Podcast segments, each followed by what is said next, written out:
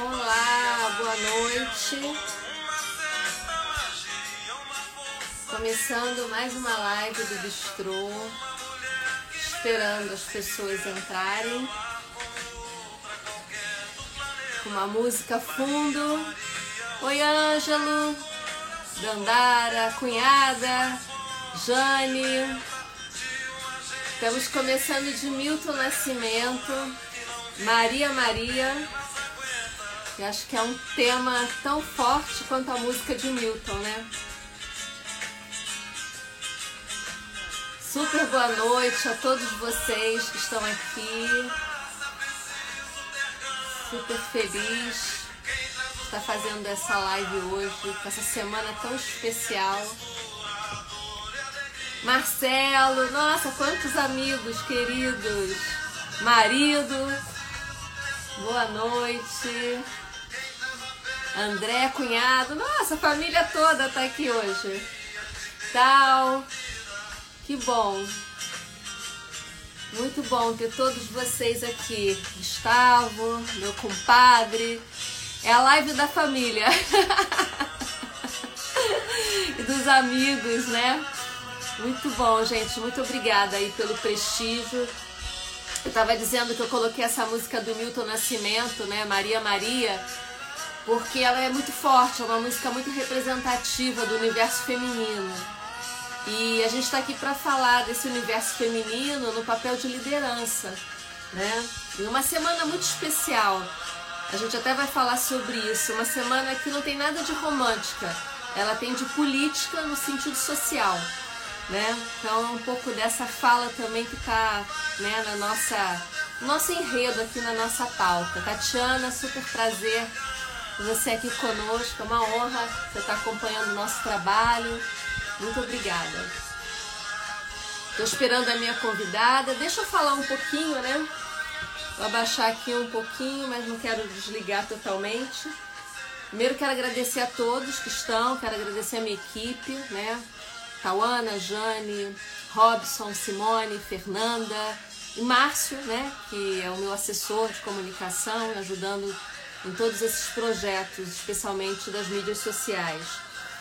É, quero também pedir a vocês que, se puderem, mandem aviãozinhos, né, essa setinha, convidando outras pessoas que talvez não tenham acesso ainda ao nosso trabalho e que possam participar, possam estar com a gente hoje. O Márcio está chegando, Márcio, acabei de falar de você, Mari, querida, Fernanda. E quero agradecer muito a duas pessoas que eu acho que ainda nem entraram, mas que também têm feito um papel tão bacana, sabe, na divulgação é, do trabalho que a gente tem realizado, que é o Ibrahim. Ibrahim é um líder da, da Login, uma empresa de logística, e a Fernanda Zardo. Ah, Ibrahim acabou de entrar. Ibrahim, acabei de falar de você, agradecendo todo o seu sua divulgação do trabalho que a gente tem feito, é, enfim, toda a sua torcida pelo nosso nosso enfim, nosso, nosso trabalho no sentido da, da, da divulgação, somos bistrô. Super obrigada, especialmente para essa live, divulgar um monte. Fernanda Zardo também, uma querida, uma grande amiga. Então, estou muito honrada de ter vocês aqui, todos vocês, né? E como eu estava dizendo, para quem chegou agora, né? Eu já vou chamar a minha convidada já já. É, a gente está fazendo um tema, um tema que é um tema muito interessante nesse momento, porque é um tema é, das mulheres, né? E, e muito mais do que apenas liderança, é um posicionamento da mulher, né?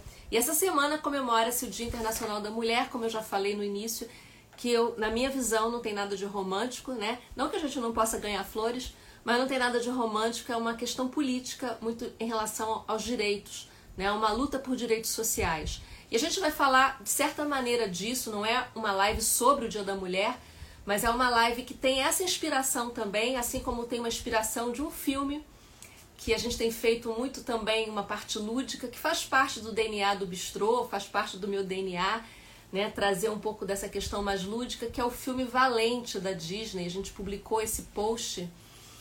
E o filme Valente tem uma coisa muito interessante que eu vou explorar daqui a pouquinho, que é a quebra dos estereótipos das princesas da Disney, né? Então eu achei muito interessante também trazer isso para o nosso papo.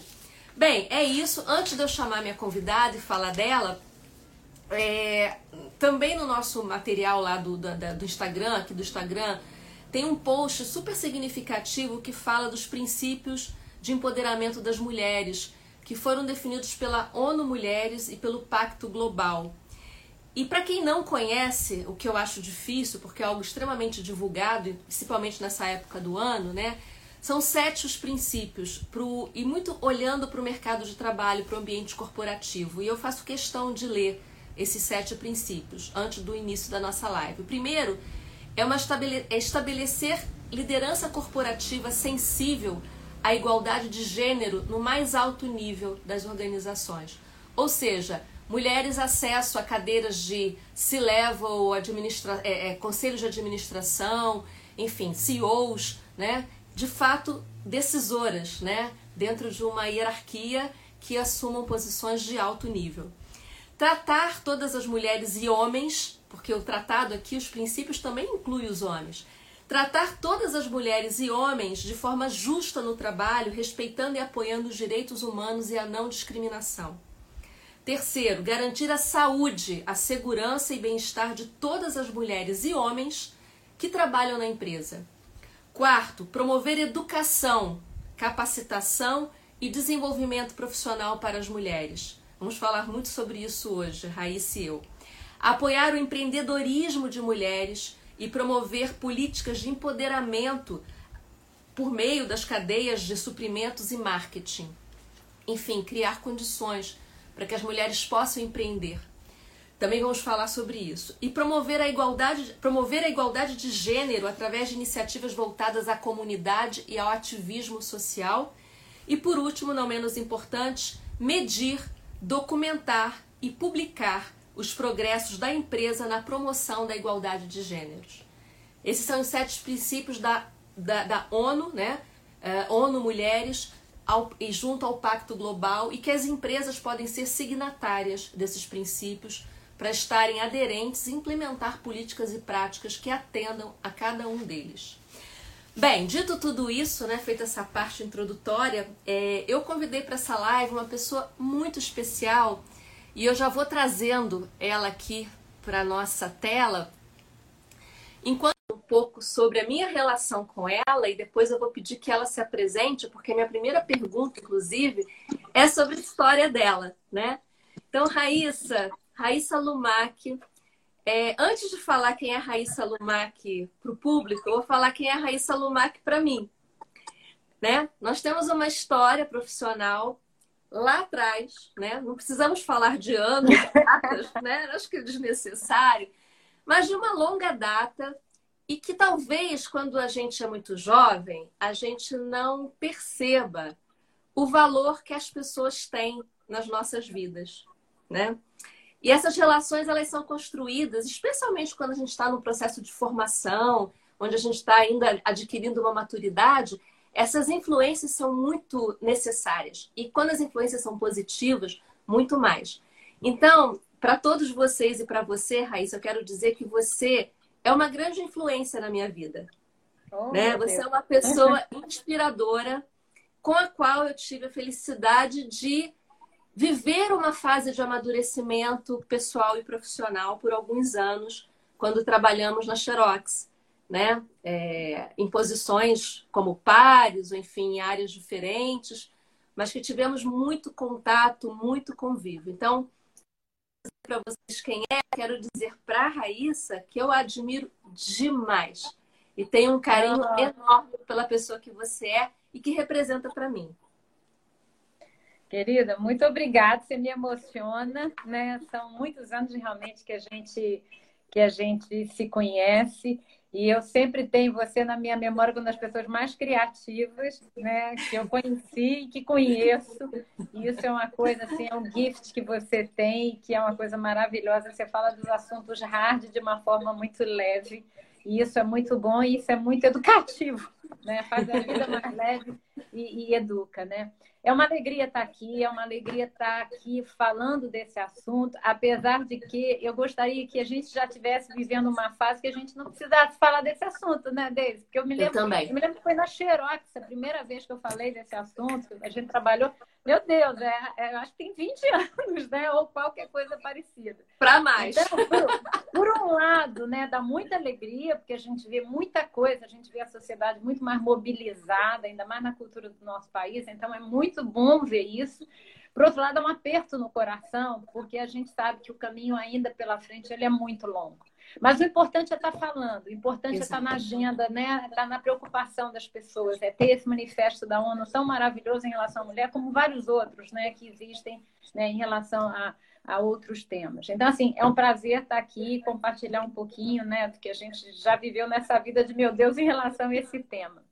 Falar de mim, o que, que eu posso falar para quem não me é, conhece? É, né? eu, eu, eu, o que eu posso dizer é o que eu sinto e o que eu tenho. Mas você tem uma história tão bacana, e eu acho que assim, gente, quando eu estava conversando com a Raíssa, que eu falo para todo mundo, a gente faz conversas antes da live para poder, de fato, ter um objetivo, um foco. E, e, na medida que a gente foi evoluindo na conversa sobre o tema, eu falei, Raíssa, a tua história é tão interessante do ponto de vista de formação e de experiência, que é a primeira pergunta da live, entendeu? Conta um é. pouco a sua história. Que mulher é essa, Raíssa, que se tornou uma referência dentro da área de RH? Tem várias pessoas colocando aqui referência, tal, e é de fato uma das executivas mais bem-sucedidas do país, uma consultora extremamente reconhecida. Então, fala um pouco como é que você construiu essa história, né? E como é que você também se posiciona, se vê? Beleza. Então, na verdade, essa história começou com história, porque a minha formação é história, né?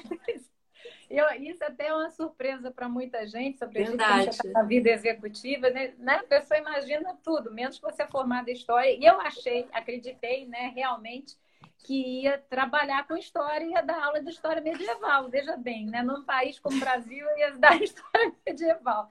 E outra coisa, assim, também muito curiosa, eu comecei a trabalhar em recursos humanos sem nem saber o que era recursos humanos. Alguém achou que eu dava para coisa e me chamou e eu fui descobrir o que era recursos humanos já trabalhando em recursos humanos.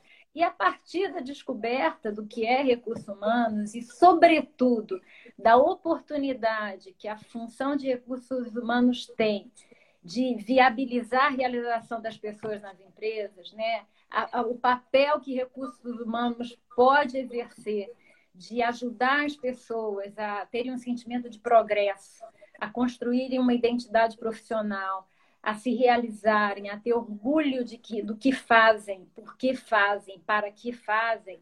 Isso que me falou ao coração na decisão de recursos humanos. Mas curioso, porque eu venho de uma família com muitos irmãos, pai médico, minha mãe nunca trabalhou em, em vida em, em, empresa. Eu nunca tive, por formação de família e nem na formação da, logo na universidade, óbvio, aquela coisa de planejar a carreira para ser executiva. Isso nunca me passou pela cabeça, né? E passado tantos anos, eu me lembro de uma, de uma, de uma passagem que o Peter Drucker ele já questionava essa coisa de planejamento de carreira. Né? Tem seus momentos pertinentes, mas a vida tem uma coisa da gente ter olhos para pegar a oportunidade e fazer o melhor uso dela. Né? E assim a vida foi se desenrolando e eu tive a grata satisfação, eu sou muito grata à minha vida, porque eu tive a grata satisfação de trabalhar em empresas fantásticas, conhecer muita gente legal, vários estão aqui, um carinho enorme. Muitos, muitos, impressionante. A Xerox deu um, um, uma caderneta de amigos para a gente, para a vida, né? Outras empresas também. Então a vida foi se desenrolando e hoje né, empreendendo como sócia de uma empresa de startup. Então é, a vida foi trazendo isso. Tem uma coisa também curiosa dessa jornada que muitas das empresas nas quais eu trabalhei, eu trabalhei duas vezes. então não sei porquê. Também não foi planejar. É, Muito bom. Vários. O que, que eu digo, ah, isso é uma coisa boa? Eu acho que deve ser, né? São relações boas, né? que depois voltaram num outro momento. Então, minha vida foi não planejada e saiu melhor do que eu imaginado, imaginável nesse sentido, né? Então, essa é, é a longa, é a curta história de uma longa vida já. Né, do Muito ponto de bom. vista de experiência profissional. Eu, eu, não quero deixar de destacar três grandes empresas que a Raíssa foi executiva, que foi a Xerox, onde nós nos conhecemos, a Embratel e a Coca-Cola, né? E também como consultora a KPMG e a BMI, né? E atualmente como sócia da Neox, iniciando aí uma grande né, trajetória, que a gente vai falar mais sobre isso no final. Eu quero que a Raíssa também fale dos projetos dela, que eu acho que é super importante vocês saberem o que, que ela está, enfim, empreendendo. Isso. Muito bom, muito bom. Bem, eu te falei, Raíssa, para todos, a história dos, dos filmes, eles não são exatamente o alvo da live. A gente traz é, como, é. Né, um, pano de fundo, até para a gente poder também ter esse lado lúdico, como você falou, né? dessa questão mais criativa, mais lúdica, a gente poder parar para pensar.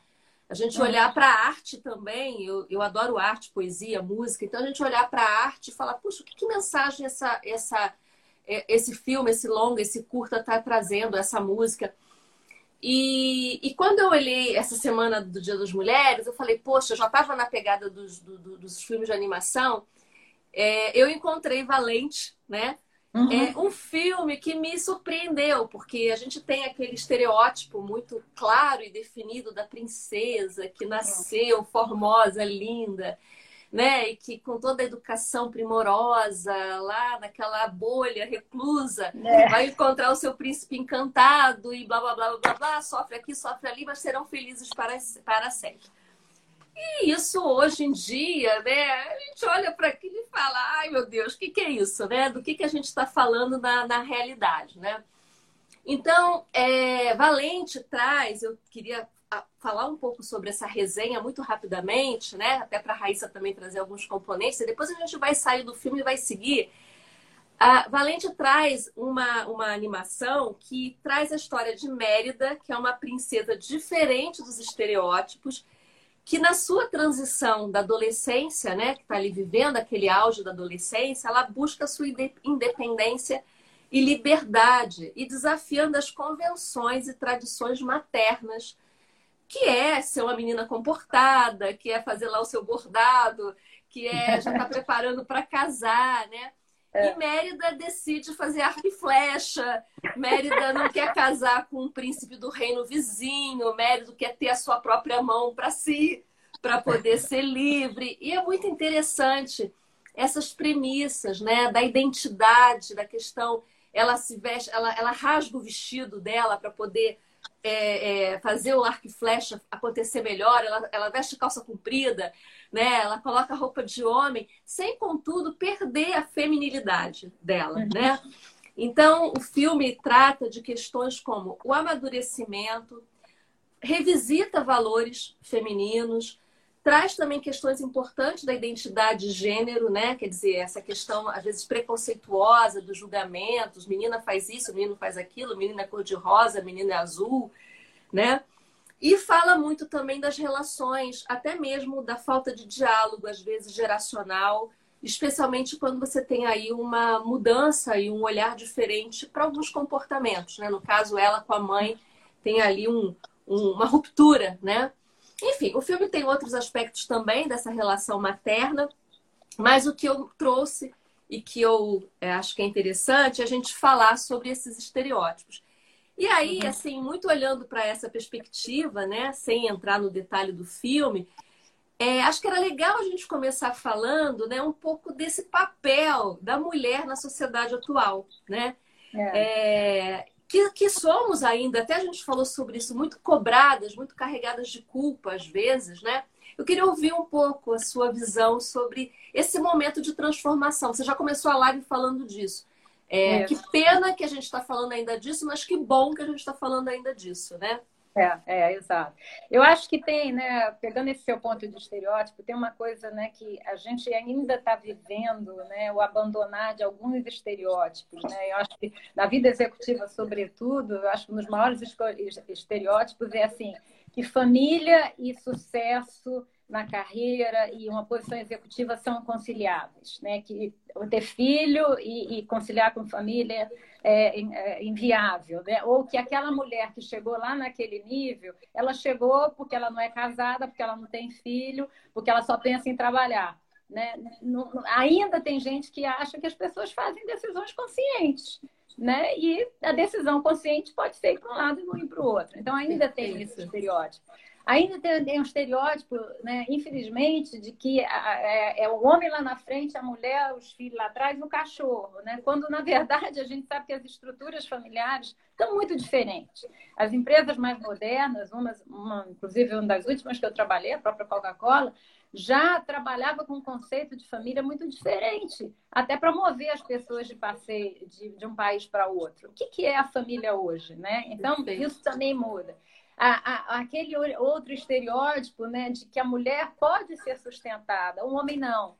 Quando, na verdade, tem que ser uma combinação de casal, do casal. E se um tem uma oportunidade melhor e o outro for sustentado, isso também é uma coisa maravilhosa que a gente vê, sobretudo nas, nas gerações mais jovens.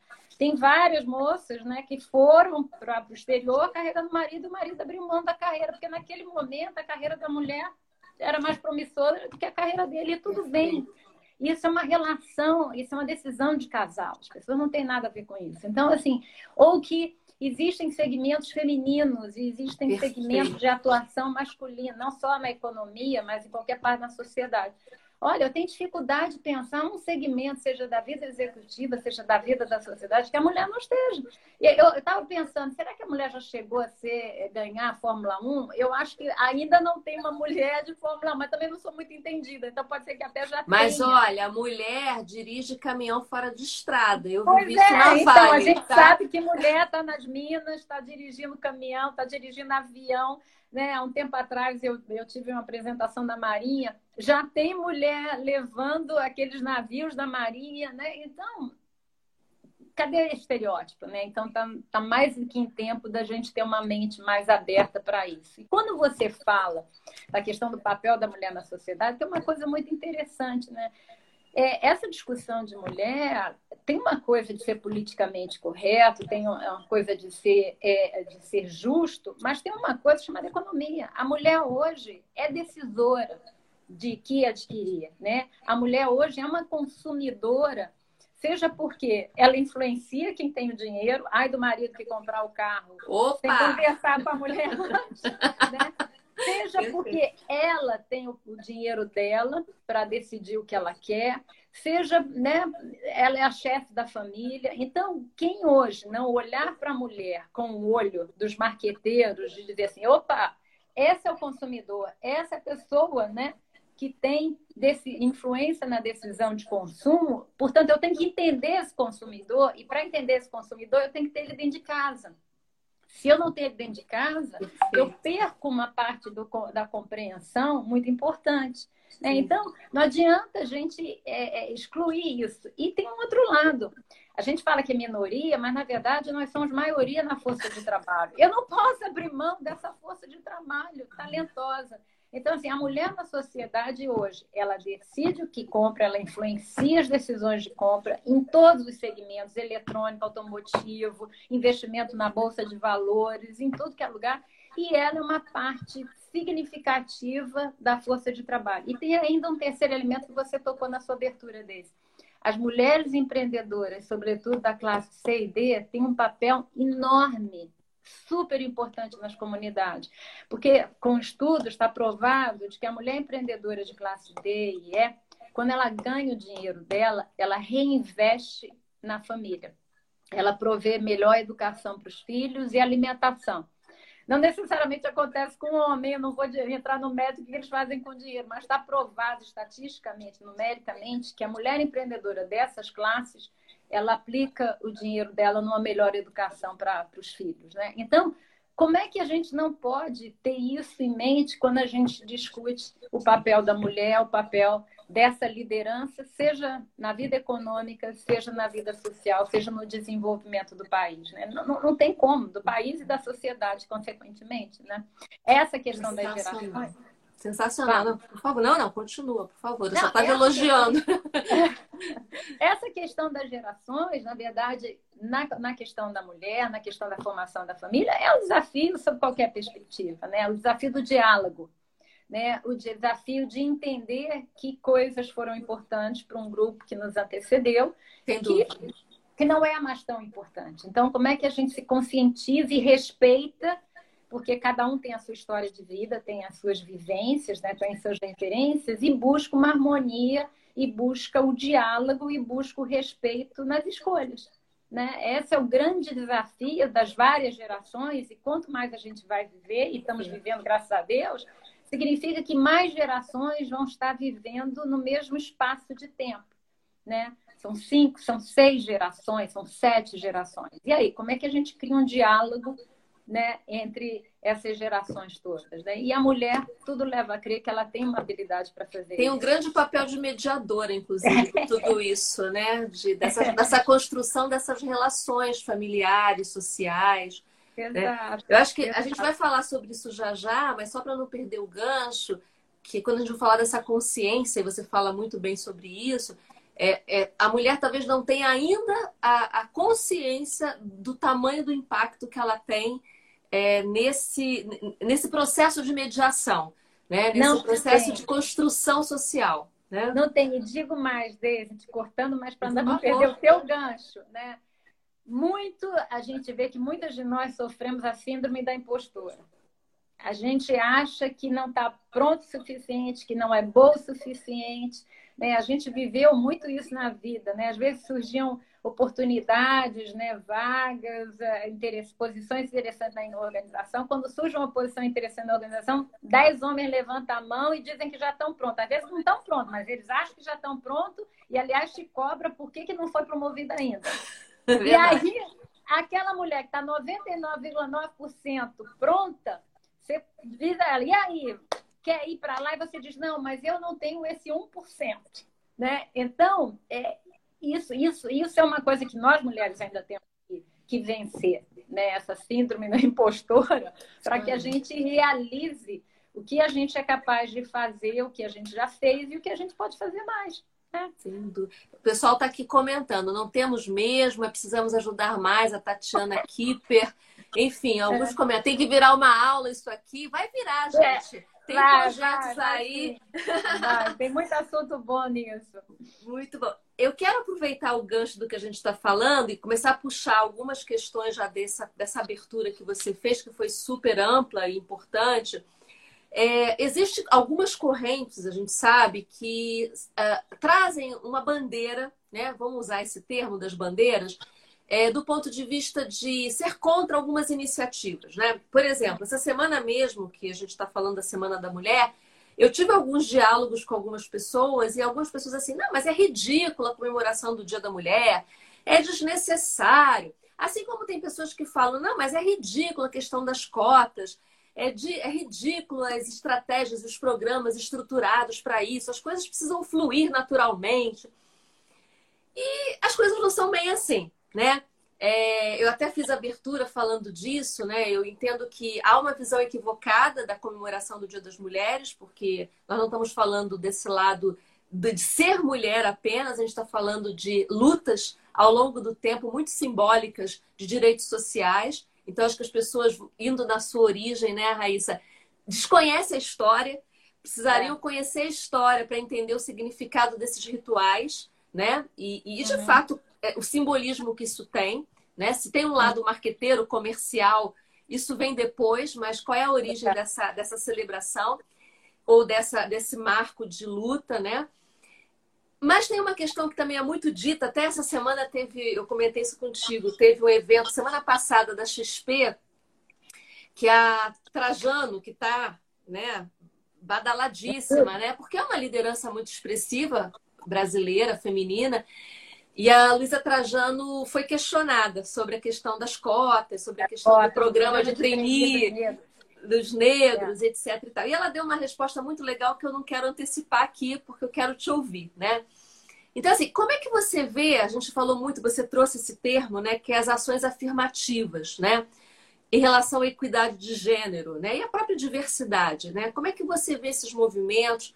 Qual é o seu, o seu posicionamento em relação a essas estratégias, a esses programas, as cotas, em uma incentivos que acabam acontecendo para colocar a mulher nesse papel de maior destaque dentro das organizações né? e também até os outros públicos que não é o alvo da nossa fala aqui hoje. É. É. Deise, eu vou começar fazendo um disclosure a meu respeito mesmo. A primeira vez que eu vi esse assunto lá em 1800 bolinha, né, de fazer alguma coisa pelo crescimento das mulheres dentro da organização, eu confesso que eu não gostei desse assunto, não. E não gostei porque eu fui, eu fui uma pessoa abençoada, privilegiada de ter é, trabalhado, vivido em empresas onde eu nunca senti nenhum preconceito em relação a mim por ser eu mulher. Eu também, confesso que nunca é, tive. Nunca, nunca, nunca tive nenhuma situação de constrangimento, de me sentir preterida, nunca nada. Então, para mim, era uma questão de mérito, de capacidade e de vontade. Então, a mulher não chegava lá porque faltava uma dessas coisas, ou porque ela não queria, ou porque não se dedicava o suficiente, aí tá ligado, ou porque não tinha se preparado o suficiente. Então, eu, eu confesso que eu achava aquilo meio forçação de barra. Só que na medida em que você começa a estudar o tema, ler, etc., você entende aí, com cabeça de historiadora, que existem certas coisas que, se a gente não fizer um esforço adicional, a história per si não vai corrigir. Né? A história criou um gap em relação à mulher mas a história não vai corrigir esse gap. Então, a gente precisa ajudar a correção desse gap sem esperar esse tempo. E isso é tão objetivo, essa discussão, que eu vou compartilhar com você. Uma época eu fiz um, estudo com uma econometrista, eu acho que se fala assim, econometrista. É, uma, é um braço da economia. Uma professora do INSPER, que agora não me lembro o nome dela, uma mulher brilhante.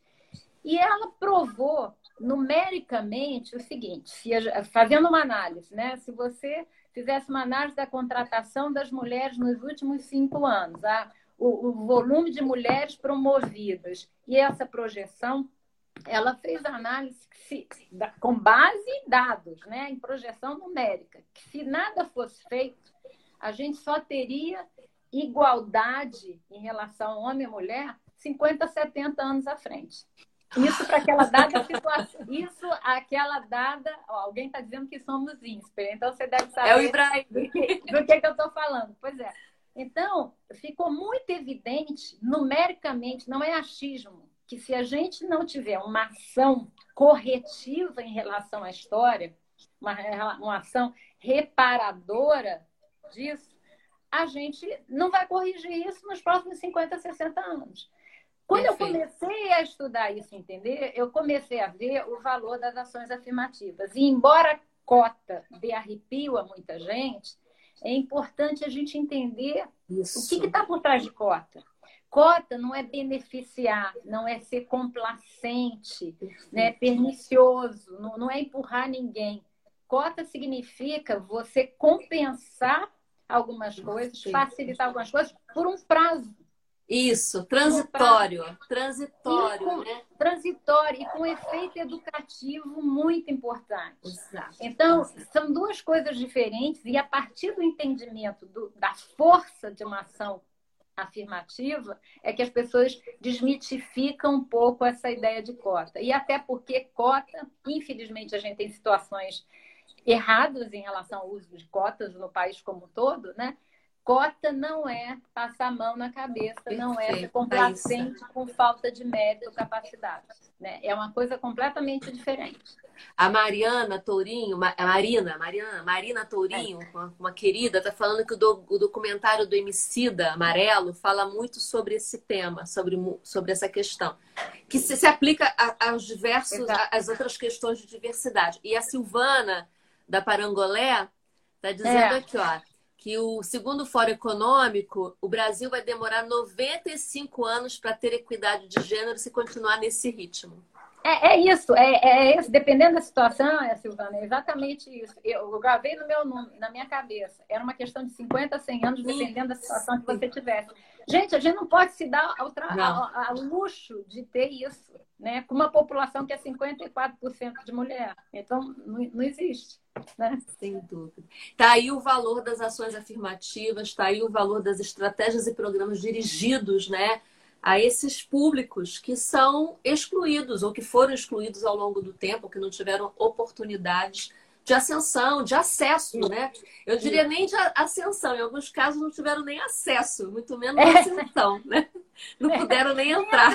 Nem entrou, nem entrou, nem entrou né? nem entrou na festa que ele dirá dançar, né? Então, é Exatamente. É muito atrasado que a gente precisa fazer. Tem uma aí, pesquisa. Por favor. Tá. Não, não, não, por favor, continue. Não, e aí nesse sentido, né, e corroborando muito com o tema da ONU, na questão da educação, quando a gente fala de educação, isso é uma coisa chave, porque a gente está falando de educar uma sociedade primeiro.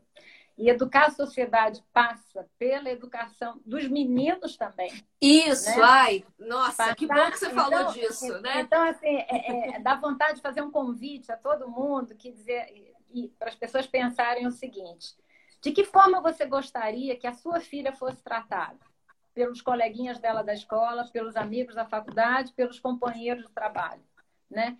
Se a gente não educar os meninos, só as meninas não vão fazer resultado. Não. Então, há que ter uma educação dos meninos e há que ter, eu não diria nem educação, é um é processo né, de conscientização das moças, né, para lidar com a sua síndrome né, do impostor. Né, Exato. Né, acreditar mais e fazer uma reflexão da sua ambição. Se ela não quiser ser executiva, se ela não quer dirigir empresa, se ela não tudo bem, ela faz. Se ela quiser ser dona de casa, nunca trabalhar. Ok. Ótimo. Mas tem que ser uma escolha. Não pode ter uma falta de escolha. Perfeito. Né? Isso é que a gente não pode deixar que aconteça. Eu acho que esse ponto que você está trazendo da educação do homem, do menino, né? Enfim, é, é tão relevante e, e, e, eu percebo, né? Não, não sei se você tem dados diferentes da minha percepção, mas eu percebo que é um lugar que está descoberto. Então eu uhum. vejo assim, as empresas ou não fazem nada, ou fazem para as mulheres, aí fazem essas ações afirmativas dirigidas para as mulheres, mas muito, muito poucas fazem com esse olhar de integração e esse olhar educativo de preparar o público também masculino a uma nova visão, ao novo, ao novo conjunto de valores, de comportamento, né? Para a causa, é. para um olhar é. diferenciado para essa realidade social, né? É, tem que trazer, né, Deise? É, é, como a gente, nas empresas, né, a gente fez tanto isso na vida. Como é que você prepara né, um pipeline de liderança? Né? Quando você trabalha, você, claro, você vai treinar, você vai, você vai desenvolver, mas para você ter líder lá, você tem que começar cá. Então, o que, que você faz com a geração que está começando a trabalhar? Com seu menor aprendiz, com seu estagiário, com seu trainee? Como é que você, seu primeiro gestor, né, que é uma coisa que eu estou trabalhando, estudando agora, como é que você faz é, como é que você vai preparando essa geração para quando essa geração tiver poder de decisão, poder de influência, ela tem esse discernimento. Claro, você já tem uma geração que está ali na boca do gol, você tem que ajudar essa geração na boca do gol, mas são várias ações, não adianta ficar só pegando as, as executivas e mandando curso para o exterior. Se você não fizer ações ao longo de toda a organização e, e come, começando no comecinho, na garotada que está começando na vida profissional, você, você, vai carregar esse peso o resto da vida. Aí quando chega líder, você já tem aquele gestor masculino, é, masculino e machista. Né? Então, e tóxico, tóxico, então, né? Tem que começar aqui embaixo, né? Então, é um processo, é um processo longo, né? é um processo cultural, é um processo educacional. Você não muda da noite para o dia, mas a gente tem que atacar nos vários níveis, né? Sem dúvida. Eu, eu, eu queria só trazer uma frase para poder dar uma pontuação aqui e evoluir hum. com as perguntas, que eu achei muito legal da Djamila Ribeiro, né? Que é uma. levanta uma super bandeira.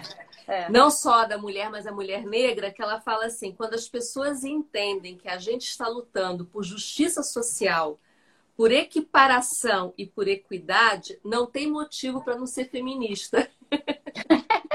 né? Pois é que é isso, é. né? E, e, e, o que é importante, né? Ser, é, ser feminista não quer dizer é, ser contra os homens. Imagina! Não, não, não é isso. Né? Longe disso. Pelo amor de Deus, o que seria da vida se não fossem elas e eles, ou os dois elas, ou os dois eles? O bonito é esse encontro, né? Exato. Não é isso, não. O espaço dá para todo mundo. É por isso que a gente tem que assegurar que todo mundo possa ocupar o espaço que lhe pertence, né? Vários comentários aqui, Raíssa. É preciso educar, é, acho que é Isabel, é preciso educar as novas lideranças, sejam femininas ou masculinas, tem um olhar muito atento para esse tema de equidade, tem uma cultura arraigada machista, né, que ainda é maioria. Sem ações que sejam afirmativas não há mudança. É, é fundamental nos unirmos, mulheres e homens, na promoção da equidade de gênero. Você foi perfeita ao dizer sobre a escolha da mulher, a importância da escolha pessoal. Foi o Navarro que está falando isso, um grande ah, amigo nosso. Nosso amigo. É. A Ana Cláudia Freire, que também é uma conhecida sua, grande amiga minha, sou mãe de dois rapazes e falo sempre isso, então essa educação vem de casa mesmo, né? Vem, vem, claro. E isso é outras... em casa, é na escola, é nas, nas primeiras experiências de trabalho, é um, é um processo né? É um processo. Dizem, não sei se é verdade, né, que o ex-presidente da Coca-Cola lá atrás, quando ele iniciou todo um esforço da companhia de ter um outro posicionamento em relação à mulher, é, ele foi muito impactado que um dia a filha dele perguntou: "Papai, a Coca-Cola é uma boa empresa para trabalhar?" Né? Não sei se isso é folclore ou é fato. Folclore ou não é uma pergunta que né, faz eco na gente. Então, é, é, é, é, se perguntar, né? Que ambiente a gente cria em casa, na escola, né, nas empresas, nas ONGs, nos governos, né? É um ambiente que você gostaria que o seu filho, a sua filha, trabalhasse? E o que, que você pode fazer é uma grande para melhorar, né? Você sabe que quando você falou isso, eu estou ainda muito influenciada pela entrevista da, da Trajano, que eu assisti, aquecida é. com esse tema. E ela disse que um dos argumentos que ela utiliza para influenciar a alta administração da empresa dela, ela assim, que lugar você deseja para sua neta? É, mas é isso. Você ela fala isso, né? Trabalhasse nesse ambiente. É, né? que Se lugar você que você gosta, deseja? Exatamente. É. Eu, eu, eu, eu, pergunto muito isso, né, Desde quando às vezes eu estou em situações assim de discutir desenvolvimento gerencial, de perguntar para o gestor: você gostaria de ser que você fosse o gestor, o primeiro gestor que seu filho, sua filha tivesse na vida profissional dele? A gente sabe como marca a nossa vida, aquela primeira liderança que a gente tem na vida, para o bem ou para o mal, né? Sem dúvida. A gente sabe como marca. Então, quando você pergunta para o cara, você gostaria que a sua filha ou seu filho tivesse você como gestor no primeira experiência profissional? Se você disser não, eu, eu acho que eu estaria feliz que minha filha encontrasse uma pessoa igual a mim, grande chance de você estar tá fazendo um trabalhinho decente. Super. Agora, se você se mexer na cadeira, né? Você está me dizendo que você reconhece que você podia fazer um trabalho melhor. Estou fugindo né? de mim mesmo. Né? Você reconhece. Se você se mexeu na cadeira, vai para casa bom. pensar que você tem coisa para fazer aí. Excelente. Entrando nessa questão do mundo corporativo, você já deu aqui algumas, já fez algumas falas muito significativas, mas eu queria trazer uma questão e juntar com uma pergunta do Ibrahim, né? Hum. Olhando para esse mundo empresarial, né? E você falou muito sobre essa questão da, de sair desse politicamente correto, de, de fato isso ser uma realidade, das oportunidades acontecerem, né? Queria um pouco que você trouxesse essa visão assim mais objetiva de resultado. O que, que é ter mulheres dentro de uma empresa? Que resultados das empresas? Algumas pesquisas até falam disso, mas a gente nem precisa citar tantas pesquisas na sua vivência, como é que você vê isso acontecendo? E o Ibrahim fez uma pergunta muito legal aqui, que ele falou assim: é, o que você já viu que deu certo e ajudou a promover mudanças, né? É, cases de sucesso. Então, um pouco desse mundo corporativo, que resultados a gente obtém quando a gente tem diversidade, quando a gente tem mulheres em liderança, e alguns cases ou situações, mesmo que você não possa citar o nome da empresa, se você puder falar de alguma situação para ilustrar, é interessante. Tá. Então, assim, como eu comentei antes em relação ao mundo empresarial, né, a gente gasta, as empresas investem fábulas de dinheiro para entender o consumidor. Se você está perto, se você tem esse consumidor dentro de casa, que é a mulher que decide, que influencia as decisões de compra, né, novamente, qualquer setor hoje em dia, você é, é, é, muito mais fácil você ter a perspectiva desse cliente, desse consumidor dentro de casa. Então, é uma razão de negócio. Primeira coisa é razão de negócio. Né? Quando se fala o que, o que melhora, a McKinsey tem uma pesquisa, já tem anos essa pesquisa, mas me marcou, justamente a prova de quando, quando você tem, na verdade não é só mulher, quando você tem na sua força de trabalho representantes de toda uma sociedade, você se conecta melhor com essa sociedade, né? Porque você tá, tem dentro de casa aquilo que você, aquelas pessoas com as quais você vende, que você faz negócio. Se você não conhece, não sabe a perspectiva, não sabe como funciona, como é que você vai criar essa, essa conexão com esse seu consumidor, com esse seu cliente? Então, quanto mais diverso você for dentro de casa, né, dentro da organização, mais chance você tem de entender seu cliente, seu consumidor, suas, as decisões de compra. Então, isso é business, está provado. Né? Está provado. Perfeito. É inquestionável, né, Raíssa? É inquestionável. Isso é. isso é dinheiro, né? Isso é dinheiro, é. isso é resultado de negócio, né? Do ponto de vista de que eu já vi fazendo certo, é, dar certo, e, e, eu devo muito a uma parceira de trabalho, que é a Alessandra Nogueira, que trabalhou, a gente trabalhou junto na Coca-Cola, fazendo muita coisa, e a Lê abraçou essa causa e foi guerreira para fazer muita coisa acontecer. É, assim, tem muita coisa que dá certo, né? Muita coisa que começa na forma como você recruta, como você seleciona. Quer dizer, quando você assegura um pool de candidatos equivalentes entre homem e mulher, quando você bota mulheres também no processo decisório de quem vem, não é só entrevistador homem, entrevistador homem, entrevistador mulher. Porque, inclusive, evita uma conversa que muitas vezes acontece. Está discutindo dependendo da função. Viajar hoje, ninguém vai viajar mais tanto, mas antigamente né, se viajava muito, se tinha longas jornadas de trabalho, era muito frequente, às vezes, nas discussões, dizer assim, ah, mas será que ela vai poder se ausentar tanto de casa? Será que ela vai aguentar jornadas de trabalho tão longa, né? Tão longas? Então, esse tipo de conversa não cabe, porque ninguém pergunta se o homem vai poder viajar muito, se ele vai aguentar uma jornada de trabalho muito longa. Então, por que tem que perguntar da mulher? Novamente, é a decisão dela, não é a decisão da empresa discutir sobre isso, né? Então, é você cuidar da sua porta de entrada é Perfeito. muito importante. Você cuidar desse processo né, de educação desde o começo em relação à beleza das complementariedades e os direitos de todo mundo a, a ocupar o espaço que, que lhe queira, que você queira, né? Não que a empresa fosse, mas que você queira. De conscientizar as meninas do poder que elas têm de escolher se querem, qual é a ambição, o que fazer para chegar lá. Né? E tem uma coisa também muito interessante nesse processo com as meninas, que é uma coisa que eu observei. Você vê, né? Uma, todo mundo do mundo corporativo sabe a importância de networking, de você construir relações né, sociais que são profissionais também, que muitas vezes que o mundo é recíproco, né? O homem conhece um cara, entende uma oportunidade ali, vai tomar um chopp, quase que vira amigo de infância, né? Fala de futebol, fala não sei o que, vira amigo de infância. A gente é péssima para isso. Né? Quer dizer, eu acho que se eu convidar alguém, não, para convidar alguém para sair, eu tenho que gostar dessa pessoa. Eu tenho que ser amiga. Como é que eu vou ficar saindo de uma pessoa se eu não sou amiga? A mulher, para fazer networking profissional, ainda é muito ruim. E mais, ela tem dificuldade, às vezes com justa causa, de achar, pô, mas eu vou convidar o cara para sair, o cara vai achar que eu estou dando em cima dele, né? E, e, como é que fica? E se o cara der em cima de você? Como é que você sai disso?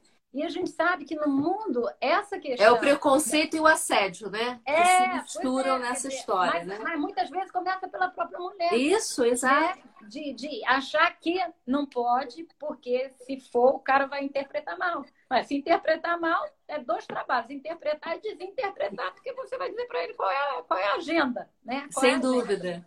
Então, tem um processo de trabalhar as jovens em relação a esses assuntos né, a ambição, ao que querem fazer, ao posicionamento, Perfeito. às escolhas, à construção de relacionamentos né, é, profissionais dentro e fora da organização, sem esse é, sentimento e essa preocupação de que por isso vai deixar de, de ser profissional, né? E, e, de poder se expressar, porque também tem uma coisa, né? Eu me lembro quando eu trabalhava né, com a empresa de auditoria, de consultoria, típico da gente, terninho preto, colazinho de, de, de pele. né? Então, assim, você tem que ter a sua, sua, escolha, né? Você tem que se posicionar da forma como se sentir confortável. Então, é uma jornada de educação, de conscientização, muito grande de revisão das políticas da empresa, né? de ver como é que a empresa está se organizando novamente para ter essa igualdade, essa igualdade e essa equidade. Né? Você falou para mim na nossa conversa que você acabou trazendo aqui de uma maneira sintética que eu achei muito legal. Você falou assim, Deise, tem que se ter essa, esse olhar para si e no sentido dessa confiança, dessa autoestima, dessa ambição esse olhar para os pares e para o entorno, né? Você falou muito é, disso, é, né? Porque, na verdade, né, a gente é líder, independente se é homem ou mulher, a gente não é líder no, no ar, a gente é líder num contexto. Né? O contexto começa no país que a gente está, no setor que a gente atua, na empresa que a gente está, no grupo dentro dessa empresa, na função que a gente tem. Então, a gente tem que estar atenta a esse entorno. Né? Como é que eu me relaciono, como é que eu me posiciono? É esse entorno que eu quero? Novamente, as escolhas. Né? É esse lugar que me faz eu me sentir bem? Se não for, né, presta atenção se vale a pena ficar investindo sua energia lá. Tem uma relação com o outro né? o outro, o meu par de trabalho, o outro, a minha equipe, o outro, meu chefe, eu gerencio o chefe, né? o outro cliente, o outro fornecedor. Então, como é que eu me relaciono com esse outro? E como é que eu me relaciono comigo mesmo? Né? O que, que eu quero em relação a mim? O que, que eu sei de mim, daquilo que eu faço bem, daquilo que, sabe, que eu gosto de fazer e que eu vou ter chance de, de ser muito boa naquilo. Então, se a gente não tem essa reflexão muito clara do entorno onde eu estou, com quem eu estou e eu em relação a mim mesma, né, o que, que eu quero da minha vida, você fica, vai dar valsa, a vida vai te levando, igual o Zeca Pagodinho, e você não faz as suas escolhas conscientes, né? E eu acho que é isso que a gente tem que trazer para a pauta de decisão. Tem umas coisas bem legais aqui, Raíssa. É, primeiro ah, você falou da Alessandra Nogueira, é. E aí a, a, Silvana da Parangolé falou que a, Silvana, que a Alessandra fez um trabalho lindo com as jovens negras, mulheres negras. É. E que ela é muito fã.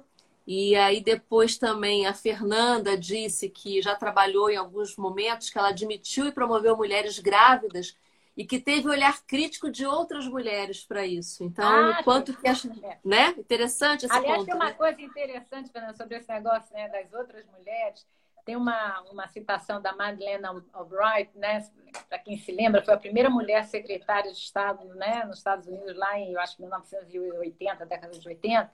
E ela afirmava, né, que vá para o inferno a mulher que não ajudar outra mulher, né? Porque assim, é, é, assim, se a gente não se apoiar na mentor, sendo mentor, sendo coach, né, sendo sponsor, né, sendo dizendo, compartilhando os aprendizados, uhum. que vá para o inferno quem não, não, né, a mulher que não ajudar a outra mulher. Eu adoro essa frase da Madonna. Muito boa. Vindo dela, né, que é aquela mulher forte, né, de personalidade forte, então dizer que vá para o inferno a mulher que não ajude. Isso é um negócio. Ou a gente está aqui para levantar a outra, né? Ou então. É, e possivelmente, difícil, né? as mulheres que tinham reação a essa coisa de ser grávida é que elas assumiram o estereótipo de que não Exato. podiam ser mulheres, né? Que Exato. tinha que vestir terninho preto, que não podia engravidar, que não podia começar um trabalho novo porque estava grávida. Então, Exato. ela entubou isso. E acho que os outros têm que tubar isso também.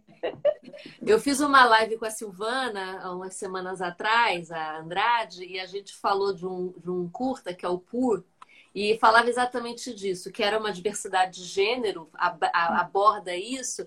E é muito interessante que a, a, personagem, que na verdade a gente nem sabe se é uma mulher exatamente, ou se é um outro, né, uma outra escolha, opção de gênero, não estava claro se era mulher.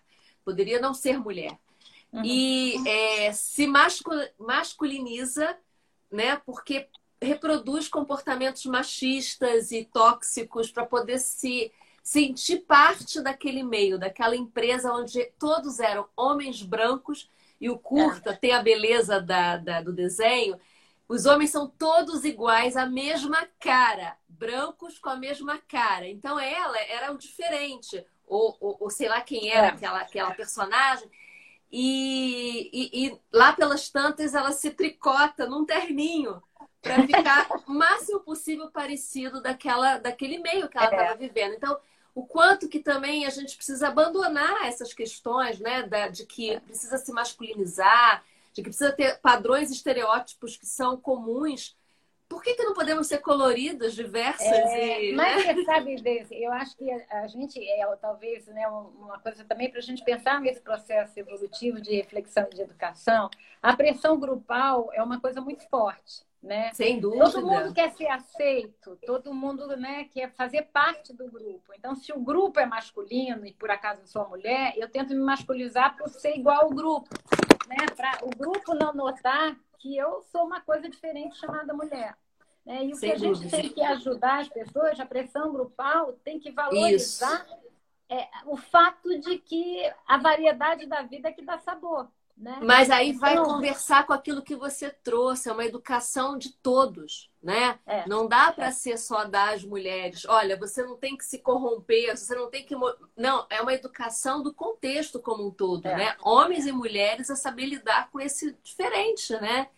Eu acho que é aí é. que você trouxe a questão principal, que se a gente não educar o ambiente, a cultura dessa organização, de fato, não adianta só trabalhar um nicho.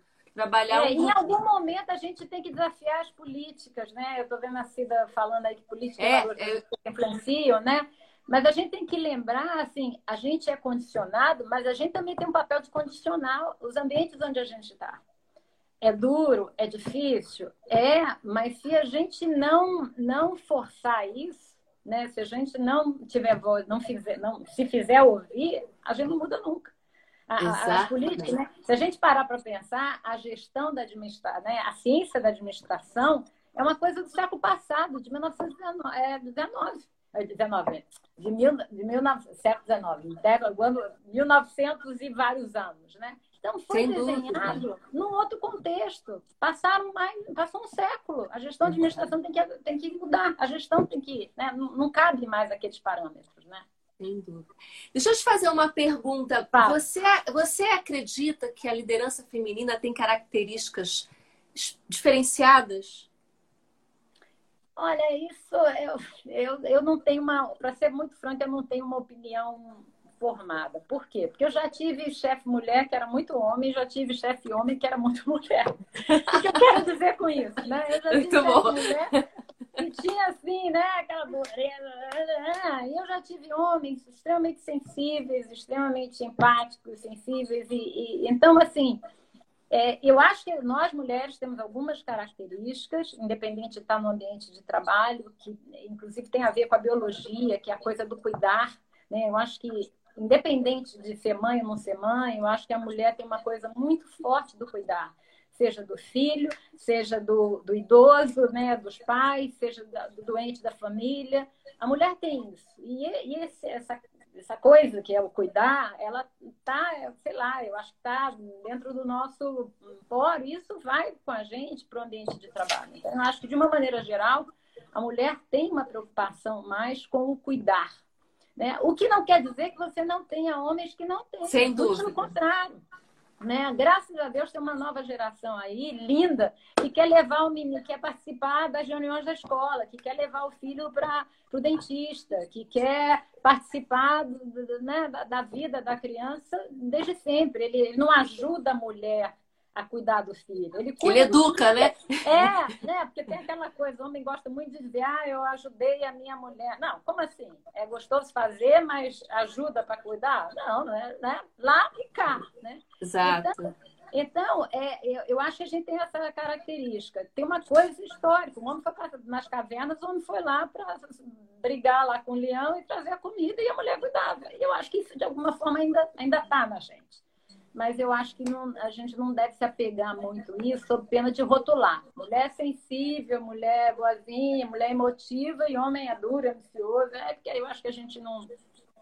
Eu não, gosto muito desse seu posicionamento. Eu também penso muito, muito como você. Eu acho que não existe esses rótulos, né? Tem muito da personalidade de cada um também, da identidade. a história pessoal de cada um. É. Você vê, você vê tiranas, mulheres que podem ser tiranas e absolutamente grosseiras e, e homens extremamente gentis, generosos e, né? Então acho que isso são é. também estereótipos que a gente começa a colocar, né? Mas sem é. dúvida, eu acho que essa questão do cuidado talvez seja mais aflorado na mulher, né? Talvez a é. mulher tenha, por oportunidade até da própria maternidade ou, do, ou de algumas questões da sua formação, desenvolvido mais esse olhar do cuidado. Pode ser um ponto aí, talvez, mais, mais desenvolvido, né? Mas não necessariamente que coloque em prática, às vezes. É, segundo a Madeleine O'Brien, nem todas cuidam, né? Algumas atrapalham. Nem todas cuidam.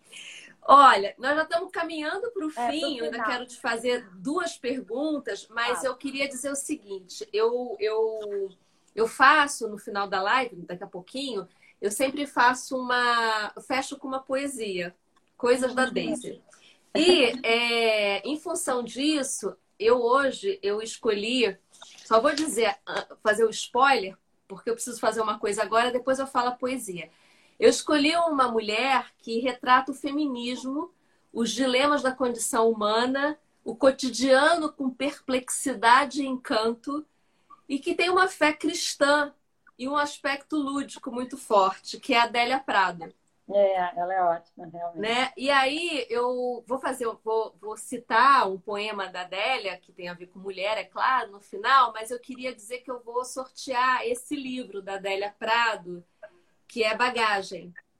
É lindo. E minha equipe já me mandou aqui o nome, eu acabei de receber. E, gente, olha, eu juro por tudo que não tem nenhuma preferência aqui. Foi um sorteio de aplicativo.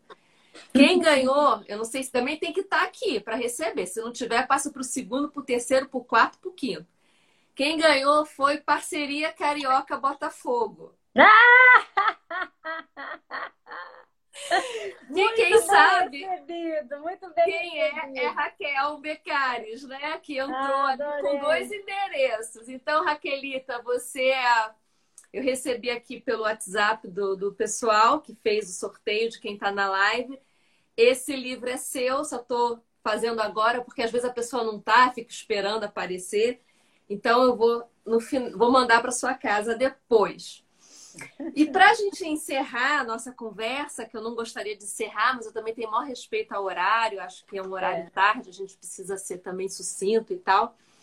É, eu queria que você falasse dos seus projetos atuais, que tem a ver com liderança, certamente com mulher também, mas é até mais amplo do que só né, a questão da mulher. Queria que você contasse, porque eu sei que você está numa baita transição, num momento né, extremamente interessante de mudança, de empreender, empreendedorismo. Então, fala é. um pouco, conta aí o que, que você está fazendo para o pessoal saber. Né? Então, Deise, é, eu estou empreendendo, empreendendo né, me associando com colegas de uma vida também, né, com ex-pares de trabalho de muitos anos atrás, pessoas que eu admiro profissionalmente e, evidentemente, sendo amigo, que eu gosto muito dessas pessoas. Né? É um, eu tô, eu tô me, me dando o prazer de, de trabalhar com quem eu gosto 100%, né, fazendo o que eu gosto 100%. Então, é um, é um momento muito especial da vida.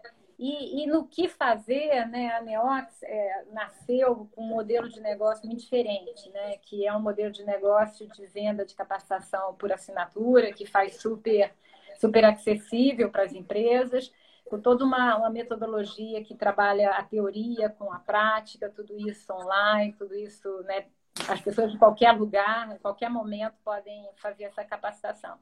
E eu estou criando o braço de ela. Ela começou muito focada em toda a parte de negócio, a parte comercial, e eu, eu vou começar o braço de capacitação gerencial. E, e eu, né, junto com os sócios, a gente decidiu trabalhar muito, sobretudo dando muito foco na, na transição do indivíduo que assume a sua primeira função gerencial. A gente falou tanto aqui de um, de um processo educativo, eu acredito muito que essa transição ela faz né, a diferença para a vida dessa pessoa, né? Quando ela faz essa transição bem apoiada, né, bem bem preparada, né, bem instrumentalizada, a chance dessa pessoa ser um gestor, ser um líder, ser um executivo de sucesso é muito maior. Ou eu diria, né, tudo que for plantado depois tem chance de, de florescer muito mais e melhor, né? Então, é, é, eu estou trabalhando nisso, né? De desenhar, na verdade, está quase pronto, todo um programa de capacitação para novos gestores, quem começa a função gerencial, o que não quer dizer que uma pessoa que já esteja numa função gerencial não possa fazer.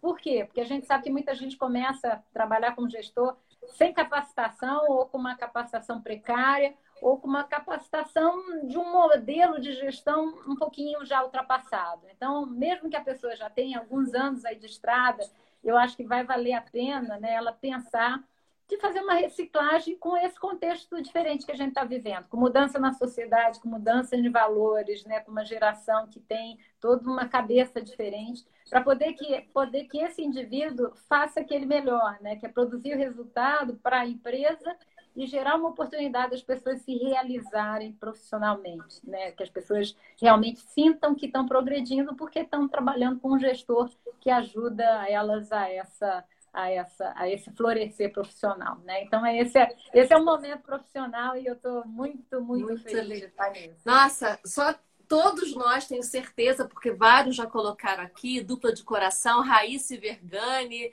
Né? Você é. nem citou o nome do seu sócio, mas é. todos já sabem que é o Maurício Vergani, um querido que todos nós admiramos muito também, um colega também na época da Xerox. Enfim, então estão vários assim, parabéns, parabéns, sucesso, todo mundo aqui e certamente será, né? Porque você sempre é um sucesso. Então, ah, certamente será. É, é, só, é muita paixão, né? É você acreditar que de alguma forma você pode ajudar as pessoas a serem um pouco mais felizes daquilo que toma tanto tempo da vida, né? Se a gente não for feliz no trabalho, nossa senhora, corta os pulsos. Né? Nossa, é verdade. Tem que gostar muito, né? Tem que é algo que, que, que faz sentido para gente, que tenha significado, e, e especialmente nesses momentos, nessa maturidade que a gente vive hoje, né?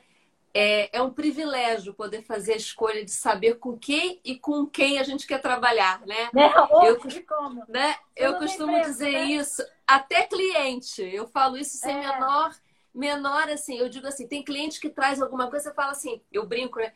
Nossa, adoraria, mas não quero né? Adoraria, mas não quero esse projeto para mim, né? E outros você fala, nossa, tudo de bom, né? É, um, é super. Quase que trabalho de graça, né? Se não tivesse conta para pagar, eu quase que trabalharia de graça para esse cliente. Então, a maturidade profissional, a maturidade da propriedade traz essa, essa, esse benefício das escolhas mais conscientes, né? E de poder tirar da frente algumas coisas que a gente fala, não quero viver mais isso, né? Quero fazer outras coisas que eu acredito de verdade. Então, muito sucesso. E eu não quero terminar sem antes de falar que é, eu sempre faço essa poesia para o meu convidado e, evidentemente, também para todos. Então, eu escolhi a Adélia, que é um, uma, é um ícone, né? Eu me identifico muito com a poesia dela e vou me inspirar aqui para ler para você, que é para você oh, e para todas, né? Ah. Se chama assim, que abre esse livro da bagagem com licença poética. Quando nasci, um anjo esbelto, desses que tocam trombetas, anunciou: vai carregar bandeira. Cargo muito pesado para a mulher, essa espécie ainda envergonhada. Aceito os subterfúgios que me cabem, sem precisar mentir. Não sou tão feia, que não possa casar. Acho o Rio de Janeiro uma beleza. E ora sim, ora não, creio em parte sem dor. Mas o que sinto, escrevo, cumpro a sina, inauguro linhagens, fundo reinos. Dor não é amargura. Minha tristeza não tem pedigree. Já a minha vontade de alegria, sua raiz vai ao meu mil avô. Hum. Vai ser coxo na vida é maldição para homem. Mulher é desdobrável. Eu sou. maravilhosa ela, maravilhosa. É maravilhosa, né? Verdades com leveza e com humor, né? Não, muito é. bom. Muito então bom. é isso, acho que é, a gente falou dessa mulher desdobrável, né? Essa mulher que ocupa espaços, que busca sua felicidade, que busca sua leveza, sua realização, é. um pouco do que você trouxe agora no é. final, na sua própria vida, do seu momento de transição, né? Que é em busca obrigada. disso, né? Muito então, obrigada. Sucesso. Eu, eu entrego para você. Eu devolvo com uma frase que eu não me lembro o autor, mas que eu gostei muito. Diga assim: me traga a sua tristeza, que eu devolvo a minha alegria. Então, assim, que a gente possa digerir as tristezas, né, as dificuldades e devolver para o mundo a nossa alegria. Né? Exatamente. Sempre, sempre. Isso não, isso não nos falta. Não, não, não falta, não. Não nos falta. Eu adorei o convite, querida. Adorei ver tanta gente conhecida ali entrando os nomezinhos. Delícia, né? Muito grande. Muito bom. Muito obrigada. Sucesso Eu que agradeço. também, querida. Muito obrigada. Essa live vai estar gravada no Instagram. Eu vou te mandar a gravação para tá você ótimo. ter também, tá? tá e, gente, muito obrigada por todos, os amigos, os queridos, os clientes, os parceiros, as famílias. A família. Muito legal.